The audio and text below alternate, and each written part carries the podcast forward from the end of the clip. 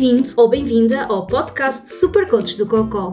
O meu nome é Vera Gomes e tenho colite ulcerosa. Por aqui falo sobre o karma de conviver com as doenças inflamatórias do intestino e de aventuras que nos fazem chegar a velhinhos com histórias para contar que começam por foda-se, houve uma vez.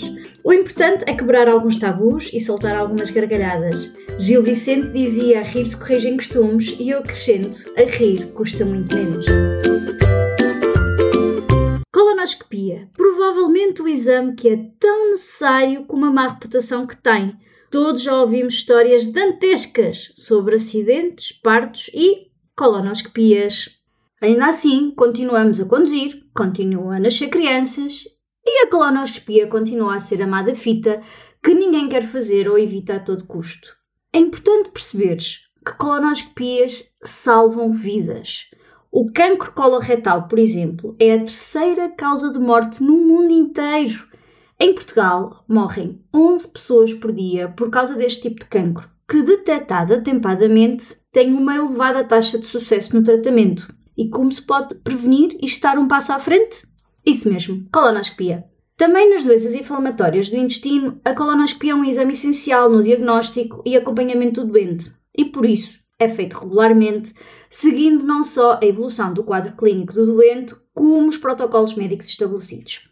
Ora, verdade seja dita, o exame em si, apesar da má fama e o preconceito associado, não é assim tão mal de se fazer. Mas já lá vamos a essa parte. Existem três tipos de colonoscopias que são diferentes em termos de extensão percorrida, ou seja, segmentos do intestino que vêm. Assim, a retosigmoidoscopia é o exame mais simples, percorrendo uma extensão até de 60 cm de intestino, permitindo ver, tal como o nome indica, o reto e o sigmoide. Por seu turno, a colonoscopia esquerda é um exame em que é observada a metade esquerda do intestino, ou seja, para além do reto e do sigmoide, o médico examina também todo o cólon descendente, que é esta parte esquerda que vocês têm na vossa barriga. A colonoscopia total é o exame de excelência hoje em dia, pois é aquele que em todo o intestino grosso, cólon e reto, é examinado de forma completa.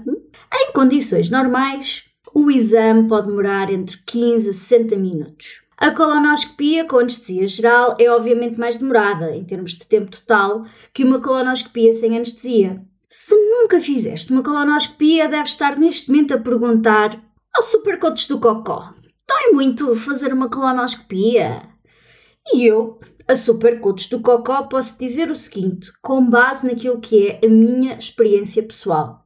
Epá, quando fazes o exame consciente, no caso, por exemplo, das parciais, não sentes dor violenta de ai Jesus que me vou. Sentes, obviamente, algum desconforto no decorrer do exame, por vezes podem-te dar alguns medicamentos que aliviam a dor e que te deixam assim como se tivesses bebido uma garrafa de muralhas ao almoço e por isso muito mais descontraído. Obviamente que há pessoas que toleram melhor a dor do que outras e a condição clínica da pessoa também tem influência no nível de dor que vai sentir. Se o exame é feito com a pessoa anestesiada, epá, aquilo que eu posso dizer é que é a melhor cesta de sempre. Dormes profundamente, não sentes nada, nem te lembras de nada quando recuperas a consciência. Ora, uma coisa é certa. Sobre qualquer tipo de medicação que te deixe mais relaxado ou sob anestesia, depois de terminar o exame não vais poder conduzir mesmo que te sintas capaz de o fazer. A anestesia pode afetar a capacidade de reação e de atenção, por isso o ideal é que alguém vá contigo para depois te levar para casa. Note-se que aqui a G, armada em super heroína, fez a segunda colonoscopia total da sua vida sem ir acompanhada. E depois, bom, depois o carro ficou no parque, telefonou-se a alguém que a fosse buscar ao hospital e que a levasse a casa que ficava a 2 km do hospital, porque adivinhem, zerinho condições para conduzir. Mas comecemos pelo princípio. Depois de ser prescrito o exame, irás receber indicações para fazeres uma preparação para o mesmo. Uma boa preparação é, obviamente, meio caminho andado para o exame ser mais seguro e eficiente. A verdade seja dita que, a meu ver, e das pessoas com quem vou conversando sobre o assunto, a parte, digamos assim, pior de uma colonoscopia é precisamente esta: é a preparação, que inclui cuidados específicos com a dieta que tens que seguir durante uns dias antes ao exame e um produto laxante para limpar o intestino. Sim, vai dar muita me... perdão, diarreia, mesmo muita. Se há 10 ou 15 anos as preparações laxantes eram um martírio e dignas de estarem no manual de tortura, nos dias que correm existem várias opções, bem mais fáceis de beber e aliadas a uma maior ingestão de líquidos e à dieta conseguem ter resultados de limpeza do intestino igualmente bons, que é bom. De notar que as próprias preparações que é necessário beber têm contraindicações, pelo que deverão fazer aquela que vos é recomendada no hospital ou pelo médico e ou hum, pedir alternativas que para ti sejam mais fáceis de fazer. De uma forma geral, em relação à dieta, é recomendável que na semana anterior se evite ingestando alguns alimentos como sementes, fruta seca, leguminosas tipo o feijão, o grão, o milho, qualquer tipo de cereais e farelos. Nos três dias anteriores ao exame, um exemplo de dieta a seguir pode incluir chá de tília, chá de cidreira, iogurte, sopas brancas, carnes cozidas ou grelhadas, arroz, puré de batata, ovo, pão branco, queijo fresco. Mais uma vez, por norma, o sítio onde vais fazer o exame irá dar-te todas as instruções que precisas quanto à forma de ingestão do preparado para a limpeza intestinal e à dieta. É comum a todos que após o início da sua ingestão não possas comer mais nenhum alimento sólido, ou seja, começas a beber o preparado e a partir daí só líquidos. Poderás apenas fazer uma dieta líquida à base de líquidos transparentes, como água, chá açucarado, sumos de fruta diluídos sem polpa, água de sopa branca e bebidas isotónicas, por exemplo. Muito, muito importante. Deves ter acesso a um quarto de banho, porque depois de começares a ver a preparação, mais cedo ou mais tarde, haverá diarreia. É normal que te possas sentir com náuseas, enjoos e até ter vômitos durante o período em que bebes a preparação. Um conselho super coach do cocó faz intervalos mais prolongados entre cada copada. Normalmente, assim que abrir a comporta e começar tudo a sair, essa sensação desvanece. Muito, muito importante é avisar o médico sobre toda a medicação que tomas. A maioria dos medicamentos podem ser tomados como habitualmente, contudo, Alguns podem ser interrompidos por interferir na qualidade da preparação ou porque podem constituir risco acrescido para o exame. Medicamentos para o sangue, como os anticoagulantes, e também medicamentos para a artrite, por exemplo, os anti-inflamatórios usados, podem levar ao aparecimento de hemorragias durante ou após o exame. Também alergias a medicamentos, problemas cardíacos ou pulmonares devem ser sempre comunicados. E pronto, Estás prontinho, limpinho, ali, está saiu tudo na casa de banho e é o dia de fazer o exame. E perguntas tu novamente: Ó oh, supercoach, vamos fazer o exame e estamos a dormir não vemos nada? Conta lá a gente como é feito o exame. Conto, sim senhor, como é óbvio, conto tudinho. Primeiro, a pessoa que vai fazer o exame deita-se para o lado esquerdo em posição fetal, que é para a anatomia ajudar assim no processo do exame. Depois, boas notícias. O lubrificante que usam para fazer o exame é super impecável e desliza tudo como se fosse seda. O médico faz um toque retal, lubrificante em barda e bora lá dedinhos para ter a certeza que o lubrificante está ali bem espalhadinho e ok para depois enfiar o tubo, que é chamado de colonoscópio e que tem uma câmara na ponta que permitirá ver o intestino. Se estiverem acordados, poderão ver o vosso interior no ecrã de televisão que estará à vossa frente. Não é propriamente a melhor visita turística de sempre, não é? Sejamos honestos. Mas não deixa de ser curioso, pelo menos para pessoas estranhas como eu. Portanto, o tubo entra pelo rabinho, reto, e segue pelo intestino grosso acima até ao final do intestino grosso, até ao momento em que se junta com o intestino delgado. Aí, o médico começa a retirar o tubo devagarinho para continuar a ver tudo direitinho e com calma. Por vezes, o médico remove pequenas amostras de tecido, as chamadas biópsias. As biópsias servem para identificar todo o tipo de patologias, mesmo que não haja qualquer suspeita de malignidade, ok? Pronto, é um procedimento normal, pessoal. Importante também a reter que a colonoscopia pode ser usada como método de tratamento para certos problemas do tubo digestivo. Através de instrumentos muito finos que passam pelo canal interior do colonoscópio, é possível ao médico resolver alguns problemas tais como os apertos, ou seja, as estenoses, remover pólipos ou até parar hemorragias. Ora, onde é que nós estamos? Estamos com preparação feita, exame feito, biópsias feitas e estamos ali, impecos para voltarmos para casa. Depois de uma colonoscopia, é normal sentir algum desconforto, distensão ou dor abdominal devido à passagem do tubo e, sobretudo, devido ao ar que se introduziu para ir abrir o intestino e o tubo passar sem problemas. Algo muito importante a fazer neste momento é mesmo soltar os prisioneiros. É deixá-los irem à sua vidinha. A minha mãe sempre disse que caseiro que não paga a renda, fora com ele. Acreditem que começarão a sentir-se bem melhor depois de os deixarem ir. Agora que estabelecemos que as colonoscopias são um exame necessário, é um exame que salva vidas e que não é um bicho de sete cabeças que a sua reputação diz, vamos lá fazer uma espécie de resumo com sete dicas para tornar todo o processo mais simpático. Oh, ou não fosse aqui o caso de já ter feito umas largas dezenas, se não centenas de colonoscopias, de todo o tipo de colonoscopias. Então, primeiro, o que comer? Bom, este é um ponto muito importante a terem atenção quando estamos a fazer a preparação, porque de facto pode influenciar o resultado ou seja, se o intestino não estiver bem limpo, irá dificultar a realização do exame, porque o médico precisa ver bem as paredes do intestino, ou até ser necessário repetir todo o processo e voltar a repetir o exame, o que, diga-se de passagem, não é propriamente muito agradável. Portanto, eis alguns exemplos práticos daquilo que poderá ser a vossa dieta nos dias anteriores à colonoscopia. Pequeno almoço, chá de tília, erva cidreira, iogurte, pão branco, queijo fresco. Para o almoço e para o jantar, sopas brancas passadas, caldos de carne, carnes magras, cozidas ou grelhadas, não é? Por exemplo, a galinha, o peru ou coelho, peixes magros, cozidos ou grelhados, como a pescada, o robalo, a faneca, linguado, o carapau, arrozinho, puré de batata e até ovo cozido. Portanto, não tem propriamente que passar fome. Hum? Mais uma vez, a quando da marcação do exame, irás receber as instruções que deves seguir. Se não recebeste, pede, pergunta, esclarece qualquer dúvida que tenhas e lembra-te, muitos, muitos líquidos um dia antes do exame. Segunda dica: infraestrutura. Ora bem, a certa altura, hum, sair da casa de banho é quase impossível. E por isso é importante que estejas o mais confortável possível. Por isso mesmo, há que ligar o aquecimento no quarto de banho atempadamente. A última coisa que nós queremos é, além de estarmos a esvair-nos em diarreia, estar completamente constipados. Não queremos que o rabinho se constipe.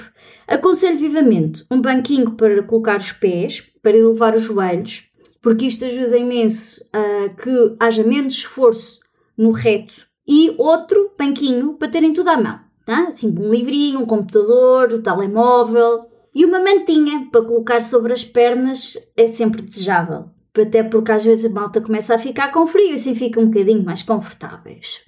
Dica número 3. Entretens. Ora, muito bem. Livros, portátil com bateria cheia e séries ou filmes, hum, sempre, pelo menos sempre se vão distraindo um bocadinho. Telemóvel, certifiquem-se que tem a bateria carregada e telemóvel, porque nunca se sabe quando sentirás uma urge de fazer selfies enquanto esvazias ou simplesmente de pedires ajuda a alguém que esteja por casa. E acredita que isto já me aconteceu. Por isso, telemóvel para a casa de banho, sempre. Quase podíamos criar aqui um movimento. Dica número 4. Cuidados com o rabinho. Não vale a pena levantar-te quando achas que se está tudo feito, porque é mera ilusão. Dependendo da preparação que faças, pode demorar uns 30 a 60 minutos, na melhor das hipóteses.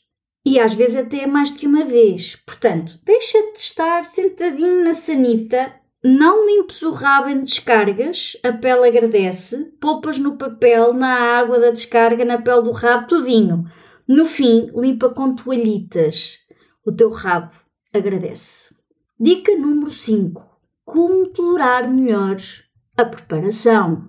Existem vários tipos de preparação, com sabor, sem sabor, uns melhores, outros piores. Ao longo dos anos fui recebendo alguns conselhos do pessoal médico para melhor tolerar a ingestão da preparação. E é isto que vou partilhar convosco. Ora, muito bem. Ajuda bastante se a água para se misturar o pó estiver fresca. Tipo, metam as garrafas de água no frigorífico para ela ficar bem geladinha e depois utilizam essa água. No caso de ser uma preparação sem sabor, espremer um limão lá para dentro. Dica de uma enfermeira aqui há uns anos valentes, que não me lembro o nome dela, mas olha, abençoadinha. Isto porque vai ajudar bastante uh, a questão do paladar da preparação. Depois, intercalar a ingestão da preparação com líquidos sem polpa e sem gás, e isto é extremamente importante. Líquidos sem polpa e sem gás. Por exemplo, bebidas energéticas, como o Isostar, por exemplo, Ice Tea, uh, chá com um bocadinho de açúcar, evitem água, água simples. Porquê? Não só não ajuda muito a tolerar o sabor, como pode agravar a desidratação e eu depois até vos posso explicar nisto num outro episódio. Outra alternativa é chupar repousados ou comer gelatina desde que não seja nada de cor vermelha, porque os corantes usados podem pintar o intestino de vermelho e depois não se consegue ver o intestino no exame ou pode levar a, a, a pensar-se que é sangue, por exemplo. Portanto, atenção que a partir do momento em que se termine de beber a preparação, mesmo que seja aquelas que se fazem em duas doses, quando se termina a segunda dose, é fechar a boquinha nem beber, nem comer até o exame estar feito. Porquê? Porque, dependendo da sedação ou da anestesia que façam, têm que cumprir um determinado número de horas de jejum. Se acham que vocês não vão conseguir, então o melhor é perguntarem no sítio onde vão fazer o exame quantas horas é que têm que estar em jejum e que tipo de jejum é que têm que fazer, ok?